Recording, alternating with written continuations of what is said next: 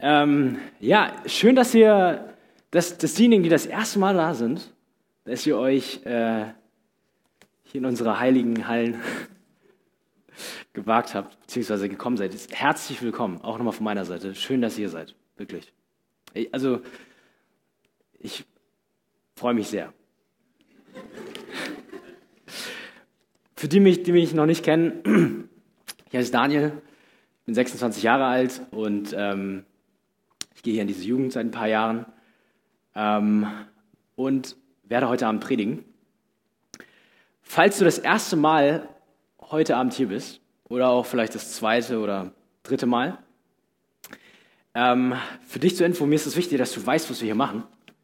Ähm, mich hat mal ein Kommilitone gefragt, ob wir hier eine Kuh anzünden. Will ich nochmal klarstellen, dass wir das hier nicht machen.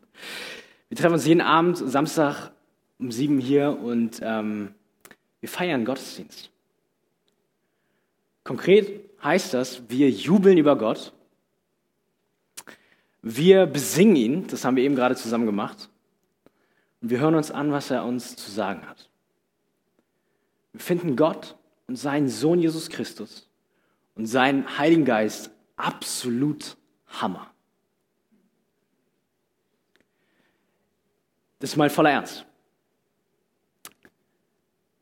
Und in unserer Gemeinde, ja auch hier in der Jugend, pflegen wir die gute Tradition, ähm, ein Buch der Bibel zu nehmen und äh, zu verstehen, was Gott uns in diesem Buch zu sagen hat. Weil wir tatsächlich, ob du es glaubst oder nicht, felsenfest davon überzeugt sind, dass Gott auch noch heute durch sein Wort zu uns sprechen kann, will und wird. Es gibt insgesamt 66 Bücher in der Bibel und wir haben letzte Woche angefangen, das Buch der Sprüche uns vorzuknöpfen. Das ist schon ein besonderes Buch in der Bibel. Ich weiß nicht, hat jemand schon mal von Sprüche was gehört? Ja? Hat das jemand schon mal gelesen, durchgelesen? Ja, sehr gut, sehr gut. Ähm, sie enthalten Ratschläge, um ein gutes Leben zu führen. Aber es ist nicht nur einfach, tu das oder tu das und lass das, Ratschläge, sondern alle Ratschläge wurzeln in der Furcht und dem absoluten Vertrauen auf Gott. Das heißt im Kapitel 3 dieses Buches, Vers 5, Vertraue auf den Herrn von ganzem Herzen, verlass dich nicht auf deinen Verstand, erkenne ihn auf allen deinen Wegen, so wird er deine Pfade ebnen. Halte dich nicht selbst für weise, fürchte den Herrn und weiche vom Bösen. Das wird deinem Leib Heilung bringen und deine Gebeine erquicken. Und heute geht es um deine Worte und um dein Herz hinter den Worten. Du hast dir bestimmt schon mal auf die Zunge gebissen, weil du was gesagt hast, was du danach bitter bereut hast. Oder du hast vielleicht auch schon mal mit jemandem geredet. Ich hoffe, das ist auch schon mal passiert. Und du hast, und pass auf, du hast schon mal gemerkt, du hast gedacht, wow, das, was der mir gerade zu sagen hat, das ist echt das tut mir echt gut. Das ist Balsam für meine Seele. Und heute Abend will der König Salomo, der einen Teil dieses Buches geschrieben hat, der will dir helfen, dass du nicht mehr auf deine Zunge dir beißen musst, weil du was bitter bereust, weil du was gesagt hast, was nicht gut war. Und er will dir helfen, gute Dinge zu sagen. Lass uns gemeinsam ähm, den Text lesen. Schlag zusammen mit mir auf Kapitel 10 vom Sprüchebuch, Verse 19 bis 21.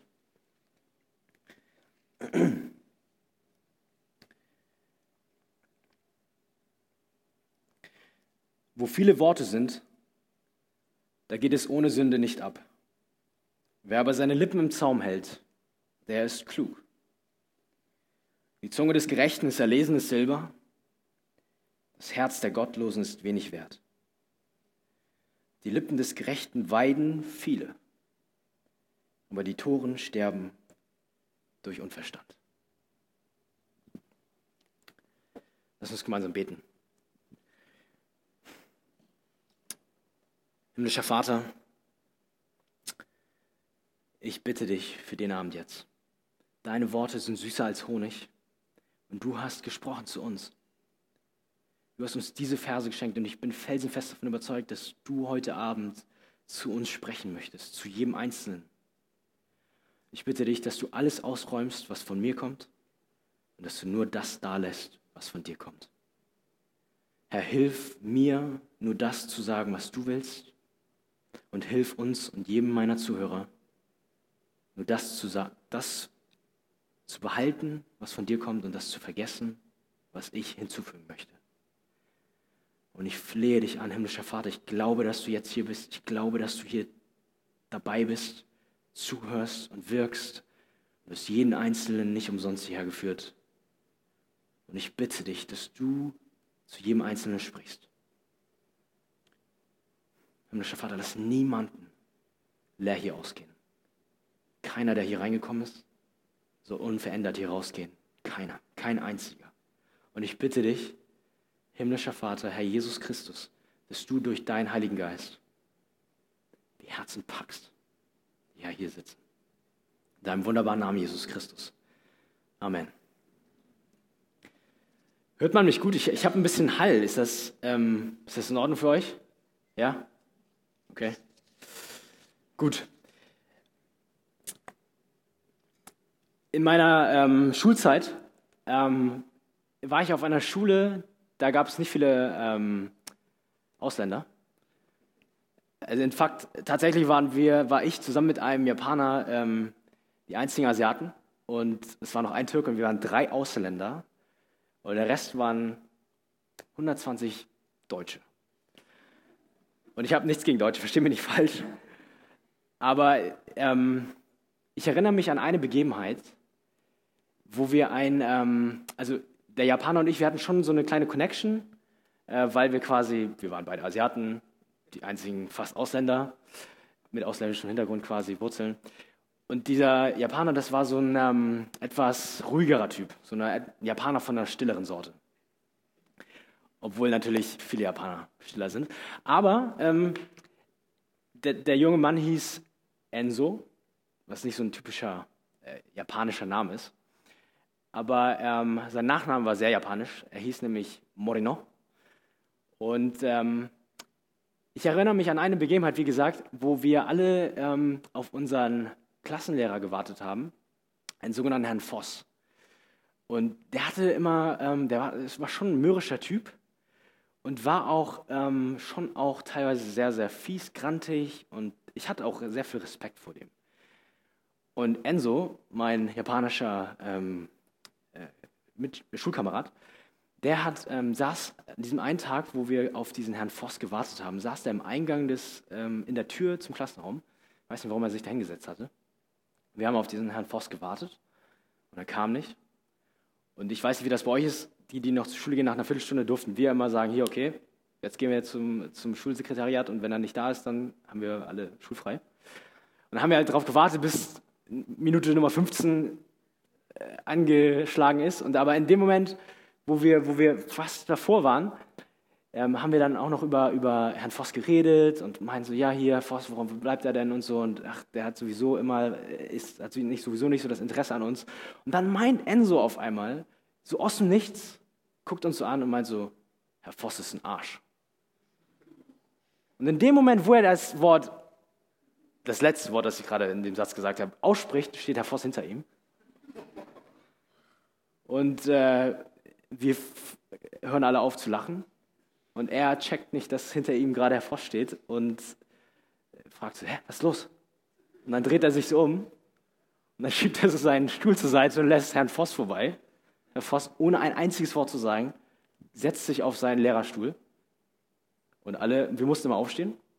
Alle stehen auf, alle setzen sich. Guten Morgen, Herr Voss. Alle mit zittriger Stimme. Enzo sagt gar nichts. Und dann guckt Herr Voss ihn so an. Enzo, warum bin ich ein Arsch? Und Enzo hat nichts gesagt.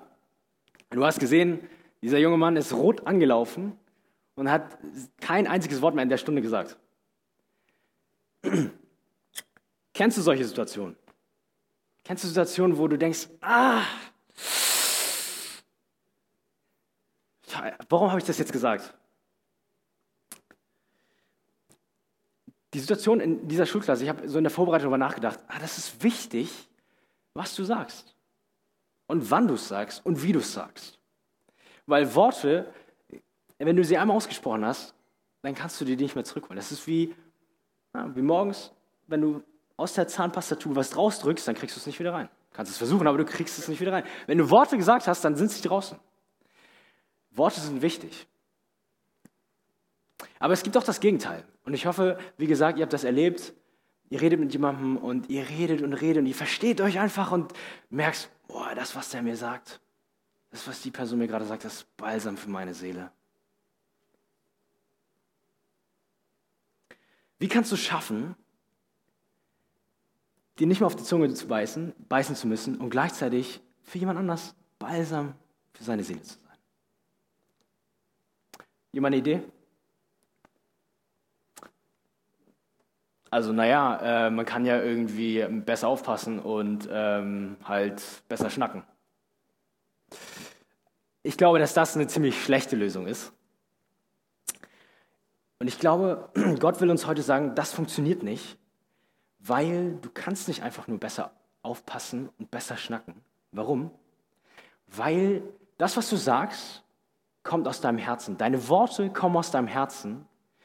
Und wenn du böse Sachen sagst, dann tust du das, weil du ein böses Herz hast. Wenn du also gute Sachen sagen willst, dann kannst du nicht einfach deine bösen Worte in gute Worte verwandeln und neu machen, sondern du musst dein Herz neu machen. Aber das kannst, nicht nur, das kannst du nicht selbst, sondern nur Jesus. Wenn du gute Sachen sagen willst und aufhören willst, böse Sachen zu sagen, dann kannst du nicht einfach deine Worte neu machen, sondern du musst dein Herz verändern, weil deine Worte aus deinem Herzen kommen. Aber das Herz neu machen, das kann nur Jesus. König Salomo, der, diesen, der diese drei Verse ausgesprochen hat, sagt in Vers 20, schaut mal gemeinsam mit mir rein, die Zunge des Gerechten ist erlesenes Silber. Das Herz der Gottlosen ist wenig wert. Die Zunge des Gerechten ist erlesenes Silber. Das Herz des Gottlosen ist nicht viel wert. Okay, was will Salomon uns damit sagen? Ich muss eine Sache zu den Sprüchen erklären. Und zwar gibt es in, also Sprüche sind Poetik. Aber ich weiß nicht, ob es jemanden unter euch gibt, der gerne Gedichte schreibt. Ähm, der kennt sich bestimmt damit aus. Es gibt eine bestimmte äh, Form in den Sprüchen, fast in jedem zweiten Spruch, der vorkommt, ähm, dass die Sprüche auszeichnen, nämlich den sogenannten Parallelismus. Der Parallelismus, das ist ähm, in der hebräischen Variante ist das folgendes. Du sagst etwas A und dann sagst du das gleiche nochmal B in einer etwas anderen Form. Okay? Also es, es heißt hier, die Zunge des Gerechten ist erlesenes Silber, das Herz der Gottlosen ist wenig wert. Aussage A, die Zunge des Gerechten ist erlesenes Silber. Aussage B, die, das Herz der Gottlosen ist wenig wert. Und beide Aussagen sagen im Prinzip das Gleiche, nur in zwei entgegengesetzte Richtungen. Versteht ihr? Das Positive ist die Zunge des Gerechten, erlesen Silber. Das Negative ist, das Herz des Gottlosen ist wenig wert. Okay. Ich hoffe, ihr, ihr seid nicht jetzt irgendwie abgetaucht, ihr seid mit mir.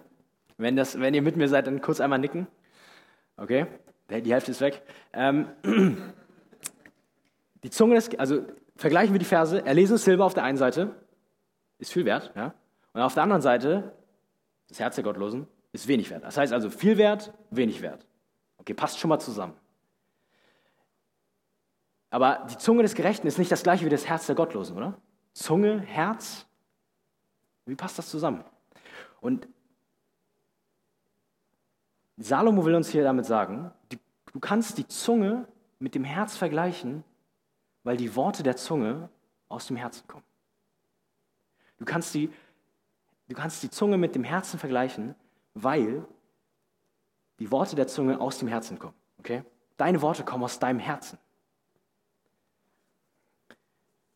Aber warum ist die Zunge des, des Gerechten erlesenes Silber, also sehr, sehr, sehr, sehr, sehr viel wert, und das Herz der Gottlosen wenig wert? König Salomo gibt uns zwei Antworten. Erstens, wenn du viel redest, dann ist es nur eine Frage der Zeit, bis du sündigst mit deinen Worten. Und das ist wenig wert. Wenn du deine Lippen im Zaum hältst, dann bist du klug und das ist viel wert. Im Vers 19 heißt es, wo viele Worte sind, da geht es ohne Sünde nicht ab. Wer aber seine Lippen im Zaum hält, der ist klug. Was ist mit den vielen Worten gemeint? Ich habe mich das in der Predigt gefragt, in der Predigtvorbereitung. Also, und ich habe hab mir, hab mir die Frage gestellt, hm, viele Worte. Also, wenn jetzt viele Worte einfach nur heißt, rede nicht viel, weil sonst sündigst du, dann müsste ich jetzt aufhören zu predigen, weil das waren jetzt genug Worte, die ich gesagt habe. Ich glaube aber, dass König Salomo nicht damit meint, sag einfach nicht mehr als 20 Worte pro Tag, sondern er meint damit was anderes. Mit den vielen Worten sind nicht die, einfach die vielen Worte gemeint, sondern viele unbedachte, rasche Worte, die auf sich selbst bezogen sind. Und warum geht es dann ohne Sünde nicht ab, wenn du viele Worte redest? Warum? A, weil du unbedacht Dinge sagen kannst, die du dann hinterher bitter bereust, wie zum Beispiel Enzo. Wir erinnern uns, er hat sich wahrscheinlich immer gedacht, hm, ich hau jetzt auch mal einen raus. Dann hat diesen unsäglichen Satz gesagt und es war sehr unbedacht. B, weil du vielleicht viele Worte sagst, unbedacht und rasch, weil du dich selber gerne reden hörst. Es gibt einen anderen Vers in Sprüche 18, Vers 2, der hat mich gepackt.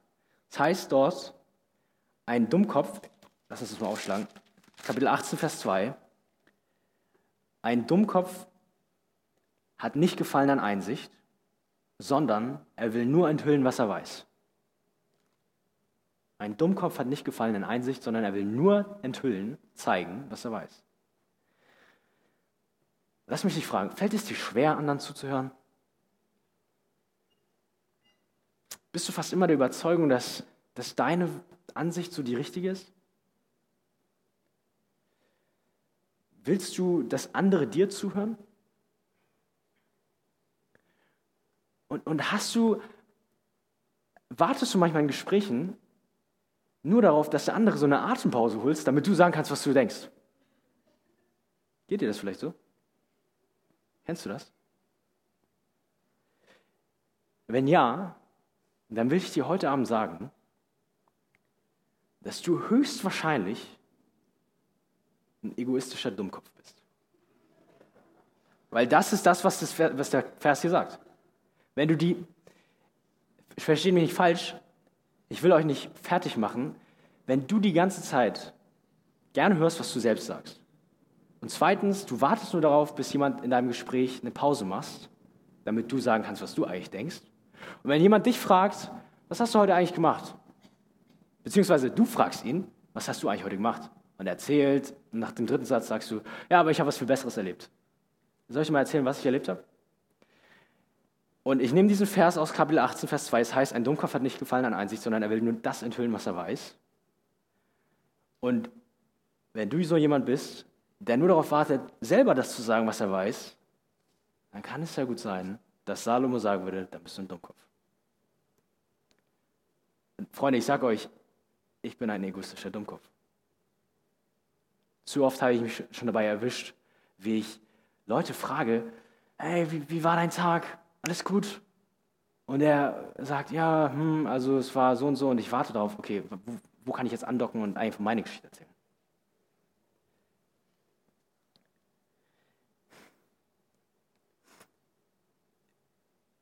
Vielleicht denkst du jetzt, wow, okay, Daniel, ich bin das erste Mal hier und ich kenne dich nicht und jetzt nennst du mich einen Dummkopf, das ist schon ziemlich heftig. Und weißt du, ich will dir sagen von Herzen, egal wer du bist, wirklich, egal wer du bist, Gott liebt dich. Ernsthaft. Und Gott will nicht, dass du in deinem Egoismus die ganze Zeit nur um dich selbst drehst. Er will dich von deinem Egoismus retten. Er liebt dich sehr und er will, dass du aufhörst, die ganze Zeit nur über dich selbst nachzudenken und die ganze Zeit Runden um dich selbst zu drehen und Worte auszusprechen, die dich, sich nicht nur die ganze Zeit um sich selbst, um dich drehen. Er will, an, er will dass, du, dass du anfängst, echte Gespräche zu führen. Er will, dass du anfängst zuzuhören. Er will, dass du anfängst, ein Segen für andere zu sein, ein Balsam für andere Seelen. Vielleicht hat dir das, vielleicht hat dir das noch niemand so deutlich gesagt. Und vielleicht ist es auch in anderen Situationen unangebracht. Aber weißt du, selbst nachdem du, selbst nachdem ich dir das jetzt gesagt habe und du denkst, okay, ja, also links, rechts, ich glaube schon, dass es auf die passt, aber für mich, keine Ahnung, also, na, also so krass bin ich jetzt so nicht. Lass das wirklich mal nicht ran. Aber ich, ich, ich sage dir eins, selbst wenn du dir jetzt vornimmst, dein Verhalten zu ändern, sage ich dir ganz ehrlich, du wirst das nicht durchhalten. Wenn wir uns nächste Woche wieder hier sehen und ich frage dich, hey, wie waren deine Gespräche? Und wir reden darüber, kann es sehr gut sein, dass du sagst, ja, ich habe es die ersten 48 Stunden versucht, aber danach, ey, das ist mir zu anstrengend. Warum? Weil deine Worte aus deinem Herzen kommen. Wenn du böse Sachen sagst, weil du ein böses Herz hast. Wenn du dich in deinen Worten um dich selbst drehst, dann weil dein Herz sich um dich selbst dreht. Und Freunde, du kannst nicht einfach deine Worte neu machen, du musst dein Herz neu machen, aber das kann nur Jesus. wie macht er das? Indem er auf die Erde kommt und für dich am Kreuz stirbt. Warum? Weil dein böses, egoistisches Herz eines Tages vor Gott stehen wird und du eines Tages vor Gott für alle deine Worte, die aus deinem Herzen kommen sind, Rechenschaft ablegen musst. Gott wird dein Herz richten. Wird dich fragen, was hast du gesagt? Aus welchem Herzen kam das? Er wird deinen Egoismus bestrafen. Die Runden, die du um dich selbst gedreht hast, statt um ihn, um deinen Gesprächspartner, wird er bestrafen. Aber Gott wollte dich nicht in deinem Egoismus belassen, sondern er wollte dich retten. Und deshalb kam Jesus. Deshalb kam Jesus. Er, der sich nie um sich selbst gedreht hat, sondern immer nur um den einen, um, seinen, um den himmlischen Vater und um alle seine Gesprächspartner. Er starb am Kreuz für dich, damit du aufhören musst, kannst, dich um dich selbst zu drehen und befreit wirst. Er hat am Kreuz deine Strafe getragen. Ist für dich gestorben. Für dich ganz persönlich. Und wenn du jetzt sagst, okay, Jesus, ich verstehe nicht alles, ich verstehe nicht, was, was er jetzt davon alles über das Kreuz erzählt, aber ich weiß, ich bin so, und ich weiß, dass es einen Gott gibt, auch wenn es vielleicht ein bisschen ein entfernter Gedanke ist. Und ich weiß, dass ich eines Tages sterben werde. Und ich weiß, dass ich eines Tages vor Gott stehen werde. Und was werde ich dann sagen? Dann sage ich dir, glaube an Jesus, dass er für dich gestorben ist. Und wenn du das annimmst, bist du frei. Absolut frei. Und warum tut er das? Warum tut Jesus das? Warum kommt er auf die Erde? Lebt ein Leben für dich. Warum? Warum stirbt er am Kreuz für dich? Weil er dich liebt. Und weißt du, wenn du das verstehst, wenn das hier reingeht und hier ins Herz sinkt, dann wird dein Herz neu. Das verspreche ich dir. Wenn du verstehst, dass du schlimmer bist, als du es jemals zu wagen denkst, aber Jesus dich mehr liebt, als du je zu träumen wagst. Wie Tim Keller mal gesagt hat. Und dann musst du dich nicht mehr um dich selbst drehen. Ist es nicht manchmal anstrengend, die ganze Zeit nur um sich selbst zu drehen? Und dann musst du, dann kannst du dich um Jesus drehen. Um ihn, der sich aufgegeben hat und sich tatsächlich um dich eine ganz, ganz große Runde gedreht hat am Kreuz. Okay, das ist also die erste Frage, die erste Antwort auf die Frage. Ich habe vorhin eine Frage gestellt, warum ist das Herz, die Zunge der Gerechten wie erlesenes Silber und die Zunge der Gerechten wie wenig wert? Die erste Antwort ist, weil wo viele Worte sind, da geht es ohne Sünde nicht ab. Aber wo, der seine Lippen im Zaum hält, der ist klug. Die zweite Antwort ist, wenn du ein unverständiges Herz hast, wirst du sterben. Und das ist, das ist wirklich wenig wert. Wenn du aber gerecht bist, dann wirst du die vielen weiden. Und das ist enorm viel wert. In Vers 21 heißt es, die Lippen des Gerechten weiden viele, aber die Toren sterben durch Unverstand. Die Toren, das heißt einfach nur die Dummköpfe. Weißt du, was hier mit Unverstand gemeint ist? Wörtlich heißt es im Originaltext, im Hebräischen, Mangel an Verständnis. Mangel an Verständnis. Was König Salomon, was Gott uns hier sagen möchte, ist, wenn du einen Mangel an Verständnis hast, dann wirst du sterben. Und jetzt kann es sein, dass du, du kannst aus zwei Gründen, zum Beispiel kannst du aus zwei Gründen auf der Autobahn einen Unfall haben und dann sterben, was ich nicht für dich hoffe.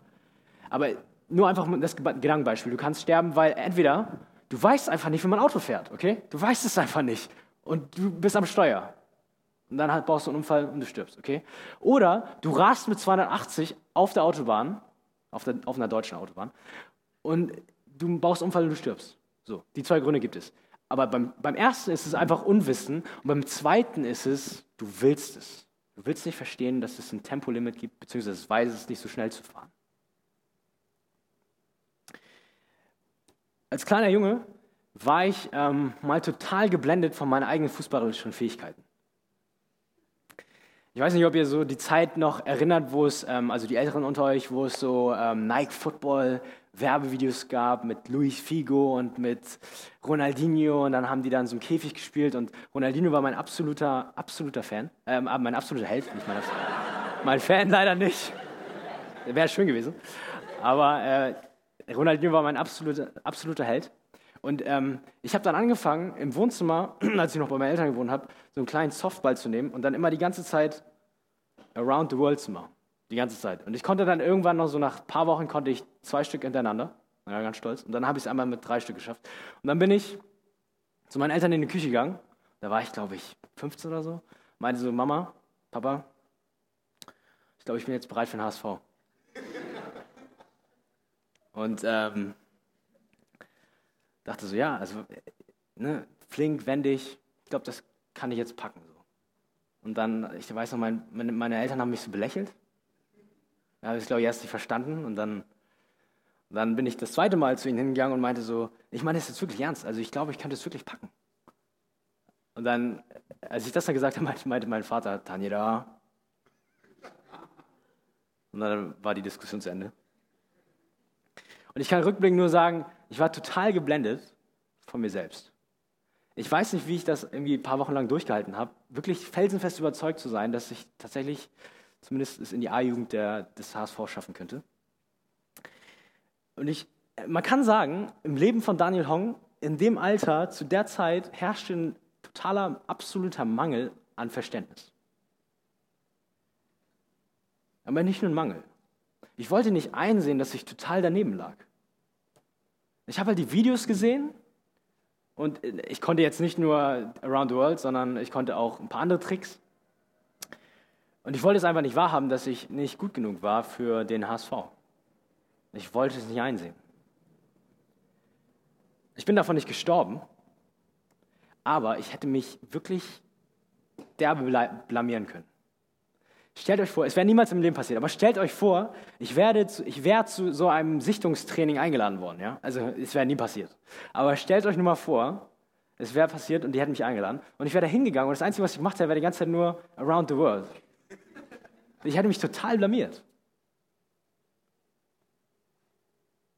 Gibt es Situationen in deinem Leben, jetzt gerade, wo du nicht, nicht, nur, nicht, nicht nur weißt, dass etwas falsch läuft in deinem Leben, sondern wo du es auch nicht wahrhaben willst? Gibt es Dinge, die falsch sind und du weißt, dass sie falsch sind? Schaust du dir heimlich schmutzige Filme an und befriedigst dich dabei?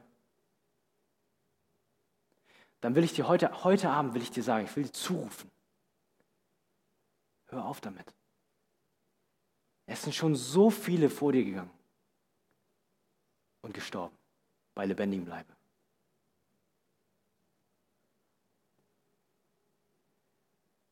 Hör auf dich selbst dort zu befriedigen. Hol dir deine Befriedigung bei Jesus. Wirklich. Mach heute einen Cut. Sag heute nein. Ich höre auf. Bist du in einem Schönheitswahn verfallen? Und betest dich selbst an? Befriedigst du dich morgens und abends im Bad, indem du einen Blick in deinen Spiegel wirfst? Dann flehe ich dich auch an. Hör auf damit.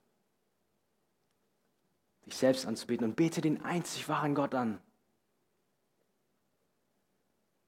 Du brauchst nicht dem Schönheitsideal dieser Welt zu entsprechen. Brauchst du nicht. Gott hat dich wunderbar gemacht. Wirklich. Und da ist Freiheit bei Gott.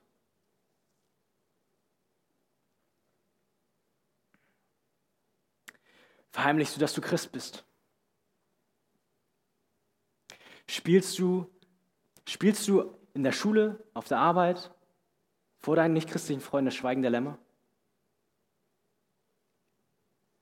Zögerst du von Jesus zu erzählen?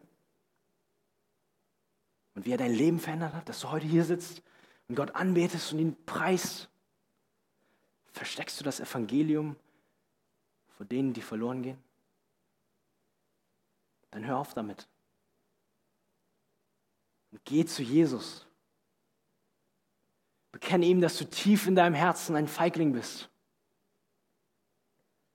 Lass dich von ihm neu lieben. Und dann geh. Und wir gehen mit dir. Egal ob Pornografie, Schönheitswahn oder Feigling sein, tief im Herzen. Wisst ihr, ich kann noch so viel reden. Und ich kann, euch, ich kann an euch appellieren und ich kann euch anflehen und sagen, bitte Leute, hört, hört damit auf. Das, das wird dich nur umbringen. Bei lebendigem Leib wird dich das auffressen. Aber wisst ihr, wenn wir uns nächste Woche wiedersehen und das ist das Einzige, was ihr im Kopf behalten habt, dann wird das nichts bringen. Das Einzige, was, was, was bringt, ist, dass dein Herz verändert wird. Dass Jesus dein Herz packt. Alles, deine Taten, deine Worte, die kommen aus deinem Herzen. Wenn, Jesus, wenn dein Herz nicht verändert wird, dann wird das alles nichts bringen. Und du kannst dein Herz nicht selbst verändern. Kannst du nicht. Aber Jesus kann das. Wie macht er das? Am Kreuz. Am Kreuz siehst du, dass Gott dich liebt dein Herz verändern will. Und am Kreuz siehst du, dass Gott dich von deinem Egoismus befreien will.